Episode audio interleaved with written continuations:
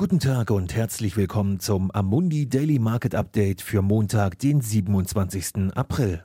Bei diesem Podcast handelt es sich nicht um eine Anlageberatung oder ein Angebot zum Kauf oder Verkauf von Wertpapieren.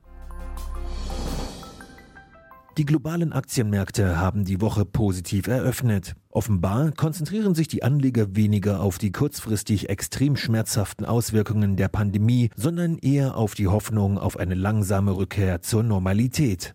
Die Märkte in Europa und Asien zeigen sich sogar um 20 Prozent höher und folgen damit dem Beispiel der Wall Street vom Freitag, wo der S&P 500 Index um 1,4 Prozent höher bei 2837 schloss.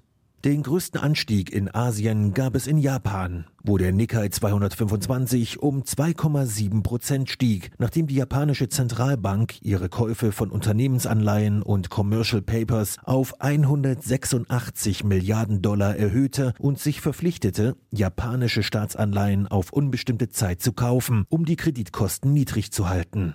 Dies scheint bei den Anlegern die Überzeugung zu stärken, dass Regierungen und Zentralbanken sogar noch weitergehen könnten, um ihre Volkswirtschaften zu unterstützen, und zwar über die beispiellosen Maßnahmen hinaus, die sie bereits ergriffen haben. Der Ölmarkt ist aufgrund der Befürchtung, dass das Angebot die Nachfrage für einige Zeit bei weitem übersteigen wird, erneut stark eingebrochen. Rohöl der Sorte Brent fiel um fast 3% auf 20,80 Dollar pro Barrel, während West Texas Intermediate ebenfalls von mangelnder Lagerkapazität geplagt um 13% auf 14,70 Dollar fiel. Weiterhin scheint es eine Divergenz zwischen der Realwirtschaft mit schlechten Wirtschaftsdaten und den Finanzmärkten zu geben, die zwei Dinge betrachten. Die allmähliche Rückkehr zur Normalität und die Erwartungen der Finanz- und Geldpolitik. Es scheint, dass die Stimmung in Europa durch mehrere Länder, die sich darauf vorbereiten, einige der strengsten Lockdown-Maßnahmen zu lockern, angehoben wurde.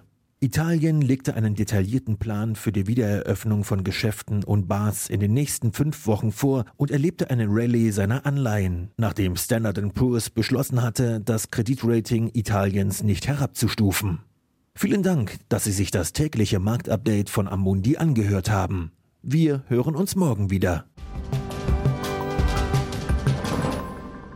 Dieses Material dient nur zu Informationszwecken, ist keine Empfehlung, Finanzanalyse oder Beratung und stellt keine Aufforderung, Einladung oder Angebot zum Kauf oder Verkauf von Wertpapieren und Dienstleistungen dar. Dieses Dokument wird von Amundi herausgegeben und sofern nicht anders angegeben, sind alle geäußerten Ansichten die von Amundi zum Zeitpunkt der Veröffentlichung. Diese Ansichten können jederzeit ohne vorherige Ankündigung aufgrund von Markt- und anderen Bedingungen geändert werden und es kann nicht zugesichert werden, dass Länder, Märkte oder Sektoren sich wie erwartet entwickeln werden.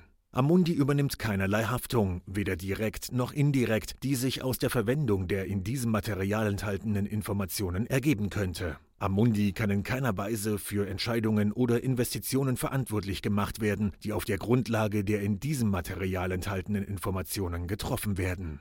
Die Prospekte und Kundeninformationsdokumente für die von der Amundi-Gruppe angebotenen Fonds finden Sie auf der jeweiligen Website.